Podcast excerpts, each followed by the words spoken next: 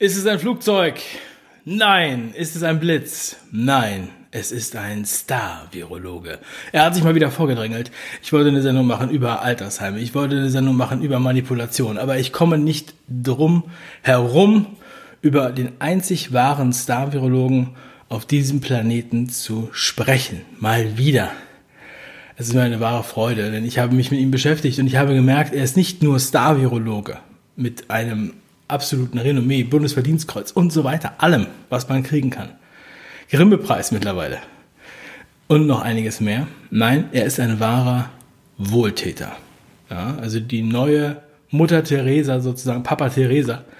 Und ein wahrer Goldjunge. Darum soll es heute gehen. Darum geht es hier in diesem Kommentar. Schön, dass ihr am Start seid. Ja, ähm, das ist sozusagen der zweite Teil heute.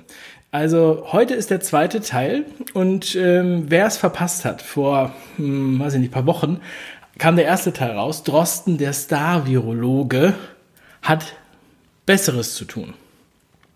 Das war eine legendäre Sendung, die hat ähm, YouTube erstmal gar nicht so gut gefallen. Die wurde sehr wenig ausgespielt, äh, nachdem sie angeklickt wurde. Also es ist merkwürdig, weiß nicht. Mittlerweile geht's geht's wieder ab. Ähm, obwohl es eigentlich eine legendäre Sendung war. Und weil ich wirklich ihn gelobt habe und ähm, ja, und sogar dieses, dieses Model gefunden habe, was ihn sehr gut symbolisiert. Und heute möchte ich euch das hier vorführen anhand eines brillanten Artikels, den ich gestern empfohlen bekommen habe, gelesen habe und geteilt habe. Ich habe ihn empfohlen bekommen von einem Mikrobiologen, das ist so ein, äh, so ein Thailänder, ja, kennen die meisten nicht. Also Jens Spahn kennt ihn nicht, deswegen weiß ich nicht, ob ihr ihn kennt. Und dieser Artikel heißt Der Goldjunge. Der Goldjunge erschien auf rubicon.news und ich habe den gestern geteilt und ich habe euch hier mal die Statistik mit reingepackt. Äh, der wurde 581 Mal geteilt. Also mein Beitrag wurde 581 Mal geteilt, 76.000 Aufrufe. Und dann habe ich mir gedacht, äh, vielleicht macht es ja Sinn, dass wir da nochmal drüber sprechen denn ich weiß, der Artikel ist lang. Also es dauert 15 Minuten, diesen Artikel äh, in Gänze zu lesen. Ich lese ihn euch jetzt nicht vor, keine Angst, wir machen hier kein betreutes Lesen. Ich möchte euch nur darauf hinweisen, die Highlights präsentieren und für die, die es noch nicht gelesen haben, die sollten dann nochmal richtig tief da reingehen, weil das ist ein ganz interessanter Artikel, weil unser Star-Virologe ist einfach ein interessanter Typ. Und ähm, über den gibt es viel zu sagen und er hat ja auch viel Verantwortung und er hat den besten Podcast seit Monaten auf Platz eins. Ja? Und ich meine, ich bin ja auch in der Podcast-Ecke unterwegs, gucke mir das natürlich die ganze Zeit an und deswegen bin ich ganz gespannt und habe diesen Artikel auch mit sehr viel Spannung gelesen. Also gehen wir nochmal rein. So, ähm, denn es geht um die Geschichte unseres Star-Virologen und die Geschichte vor seinem Podcast-Erfolg. Ähm, über die möchte ich heute mit euch sprechen. Die Charité schreibt, Professor Drosten hatte den Auftrag der Charité, den PCR-Test zu entwickeln. Er arbeitete daran während seiner Arbeitszeit in der Charité, also an der Charité. Die Testentwicklung wurde mit Mitteln Bundesministerium für Bildung und Forschung und Europäische Union finanziert. Diese Mittel waren ausdrücklich für die Entwicklung von Tests neu aufkommender Viren vorgesehen. Das ist sozusagen das Daily Business von ähm, unserem Star-Virologen. Er entwickelt Tests. Wir werden noch zeigen, er ist immer ganz, ganz weit, weit vorne mit dabei. Ähm, er hat also den absolut richtigen Riecher so ähnlich wie Bill Gates mit seinen Investments. Und ähm, er möchte, äh, also er möchte nichts anderes als die Welt retten. So, deshalb macht er diese Tests. Und die Charité, wo er arbeitet, hat ihn dafür beauftragt, er macht diese Tests. So weit, so gut. Und er hat natürlich den ersten Test entwickelt. Das war nicht das erste Mal, dass er den ersten Test entwickelt hat. Da kommen wir später nochmal zu. Aber er hat für dieses absolut berühmte Virus SARS-CoV-2 den allerersten Test entwickelt, der weltweit zum Einsatz kam. So, und zwar während seiner Arbeitszeit. So wie es auch hier Charité in dem Artikel zitiert wird. Ähm, und gemäß, gemäß der Arbeitnehmererfindung, äh, des Arbeitnehmererfindungsgesetzes, ähm, ist es dann so, dass die Charité sozusagen eigentlich den Löwenanteil an dem Urheberrecht hat dieses Tests. Ja, also das ist sozusagen, äh, hier steht auch Löwenanteil, Verwertungserlöse Und das würde ihnen, also was ihnen zustünde, das ist konjunktiv zustehen würde, ja.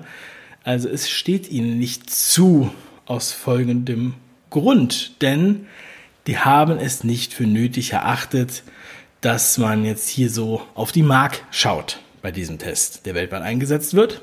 Die Charité will ein, eine mögliche Patent- oder sonstige Schutzfähigkeit noch nicht einmal geprüft haben, weil eine gewinnorientierte Betrachtungsweise im Zusammenhang mit der Pandemie aus ihrer Sicht nicht geboten sei. Die Charité macht das alles im Grunde genommen ehrenamtlich. Also sie werden gefördert, aber an diesen Patenten wollen die nichts verdienen. An den millionenfach, milliardenfach verkauften Tests wollen die nichts verdienen. Das ist ganz normal. Das ist ein ganz, ähm, also moralisch ist es einfach bei denen ganz klar. Das wird einfach so rausgehauen. Ähm, es wurde noch nicht mal geprüft, die Schutzfähigkeit. Also ich meine, das ist ja deren Daily Business. Also ne? würden die ja wahrscheinlich auch wissen, ob das so ist. Pikant hierbei, Drosten hat der Charité die abgeschlossene Entwicklung seines Tests, dessen Blaupause er blitzschnell der WHO einreichte, entgegen seiner Meldepflicht gemäß dieses Arbeitnehmererfindungsgesetzes gar nicht erst angezeigt. Also Nachgegangen hat natürlich jetzt die Charité auch nicht mehr viel äh, anderes zu sagen, als wenn, ja, das geht aus humanitären Gründen, ähm, verzichten wir auf alles und so weiter, weil er anscheinend ohne Bescheid zu sagen schon mal das Ding rausgejagt hat. Mutmaßung. Ähm, aber ja, also könnt ihr in dem Artikel nochmal in, in Detail lesen.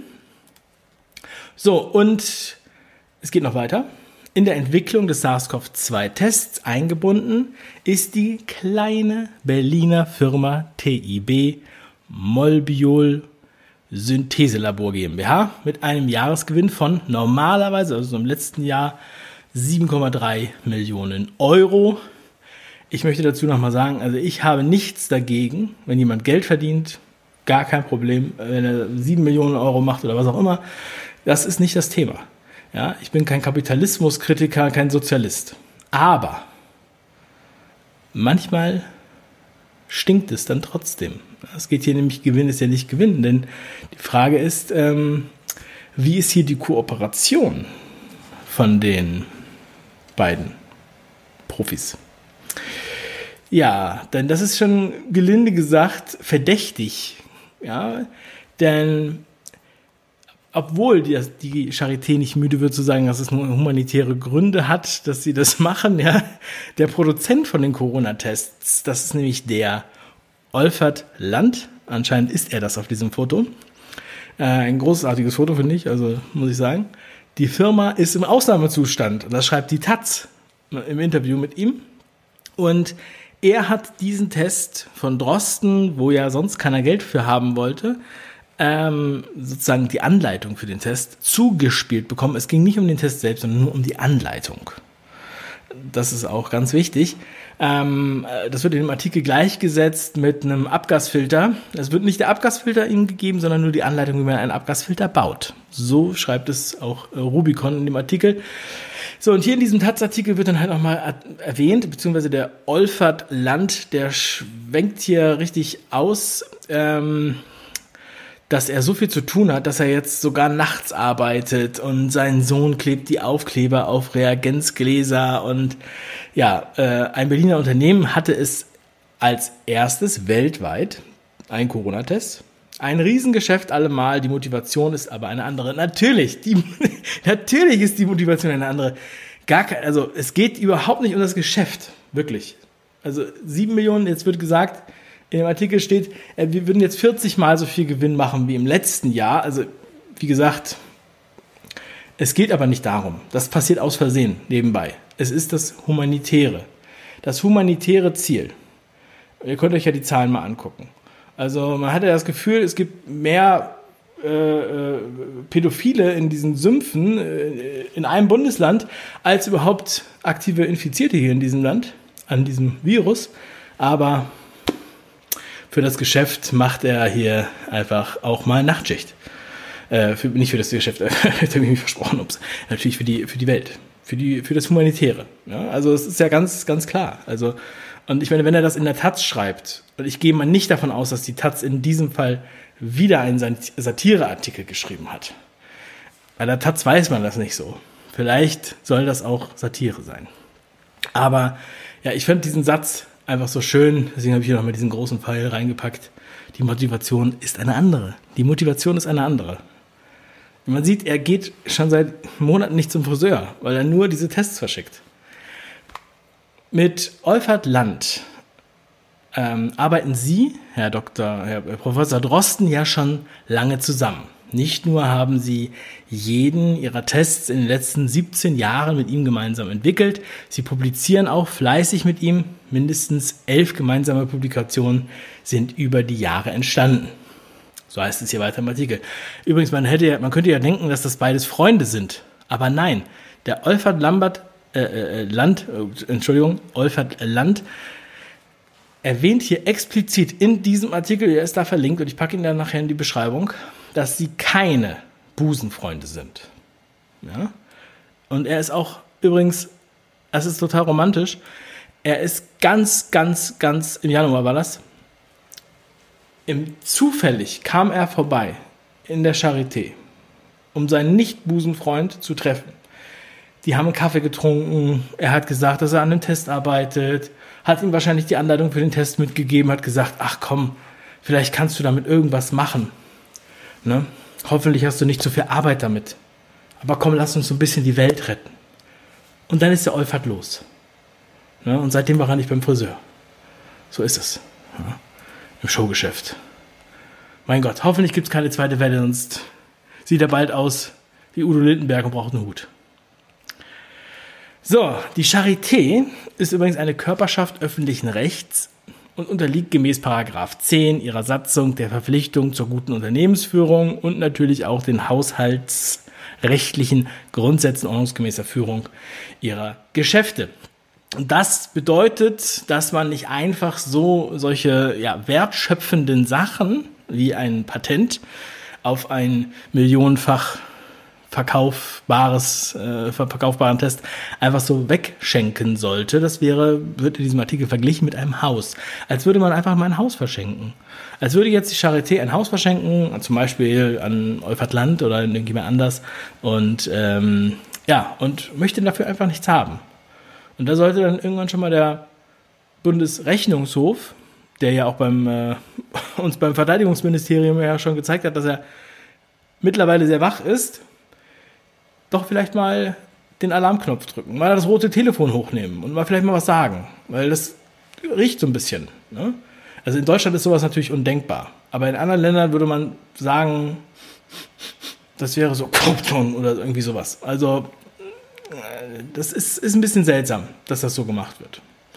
Und ähm, deswegen, ich habe ja nichts dagegen, wenn Leute Geld verdienen, aber das riecht für mich so ein bisschen kriminell. Übrigens, jetzt kommen wir zu Drostens Tests. Denn er ist einfach, ich meine, er hat das gelbe Trikot an. Er hat das gelbe Trikot. Man müsste eigentlich mal so ein Bild bauen, wo er das auch wirklich anhat. Nicht immer nur diesen langweiligen weißen Kittel.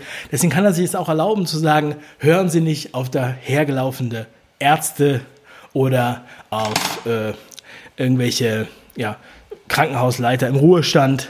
Drostens Tests seit 2003 immer als erstes mit dabei. SARS-CoV 1 damals, 2003, Vogelgrippe 2005, Schweinegrippe 2009, Chikungunya-Virus, ähm, der Virus mit dem mit Abstand besten Namen überhaupt, 2009, MERS 2012, Zika 2016, Gelbfieber Brasilien 2017 und jetzt etwas langweilig SARS-CoV-2. Man hätte ja einfach, viele haben ja auch gewettet auf Chikungunya-Virus 2, aber leider nein. Vielleicht kommt der ja im Herbst. Mal schauen. Ja, es ist großartig, dass er wirklich so einen Lauf hat mit seinen Tests und ähm, von daher ist das für diese kleine Berliner Firma natürlich auch ganz interessant, dass sie ab und zu mal auf einen Café in der Charité vorbeikommen. Ich wollte diese Quelle nachschauen, die verlinkt war, wo diese Sachen verlinkt waren, in, auch in dem Rubicon-Artikel und auf einmal kam pff, so ein Fenster hier. Dies ist keine sichere Verbindung, weil diese Seite Corodoc, Corona Docs, ähm, ist auf einmal nicht mehr erreichbar. Ähm, ich habe erst gedacht, was ist denn hier los? Dann habe ich gedacht, ich kann irgendwas ändern, ich kann irgendwas drücken, ich kann irgendwas Sachen. Ist das vielleicht kein SSL? Und aber ich habe es nicht hinbekommen. Und äh, leider auch nicht für das, was ich jetzt euch noch zeigen wollte. Und zwar, ihr seht es oben in der Adressleiste, corodoc.de slash Drosten Dissertation Verschluss. Ja, es ist ein bisschen, auch ein bisschen was Merkwürdiges. Ja, es sind so ein paar kleine Merkwürdigkeiten, die hier so passieren. So ein paar kleine Fehlerchen, die da aufgetreten sind. Komischerweise ist diese Dissertation, also die Doktorarbeit von Drosten, ähm, nicht auffindbar. So einfach. Es gibt wohl nur ein Exemplar und das ist die ganze Zeit verliehen und digital ist es auch nicht abrufbar. Und ähm, einige haben es jetzt schon angefangen zu suchen und selbst die äh, Deutsche Nationalbibliothek, die sich immer noch so nennen darf, Deutsche Nationalbibliothek, ähm, nicht interessant, die haben jetzt sogar eine Anleitung geschrieben. Ähm, das zeige ich euch mal. Hier.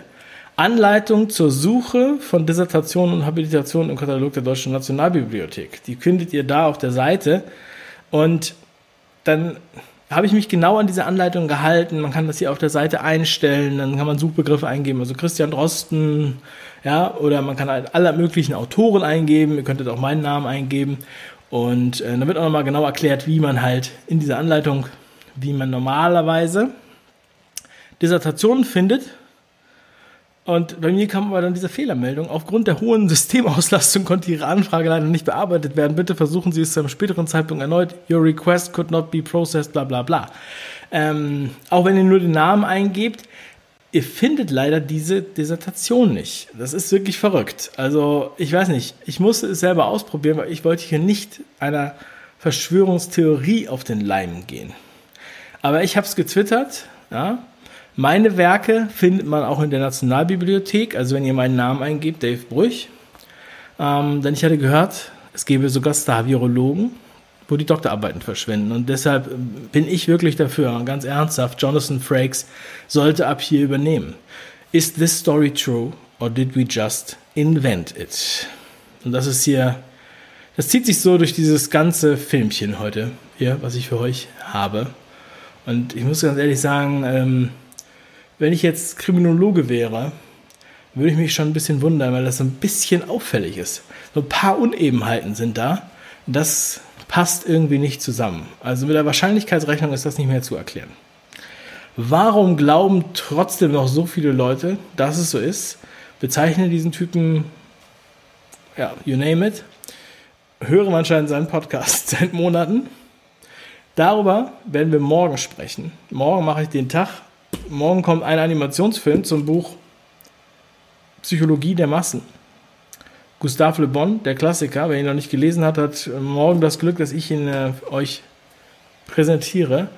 Und bei mir hat sich ein Neuropsychologe gemeldet und ähm, bin ich sehr dankbar darüber und werde morgen Abend dann nochmal das Framing-Gutachten der ARD, unseres Rundfunkservice, näher auseinandernehmen für alle, die wissen wollen, wie das hier funktioniert. Warum so viele Leute diesen ganzen Kram, Käse, was auch immer, ähm, so noch akzeptieren, so schlucken. Und aufgrund, trotzdem auf dieser Faktenlage und diesen eindeutigen Sachen, diesen Merkwürdigkeiten, trotzdem noch denken, es wäre alles in Ordnung. Und niemand hat die Absicht, eine Mauer zu errichten. Vielen Dank für die Aufmerksamkeit und äh, vielen Dank für eure Kommentare, eure Nachrichten, eure E-Mails. Auch danke für das Feedback zur Tagessau.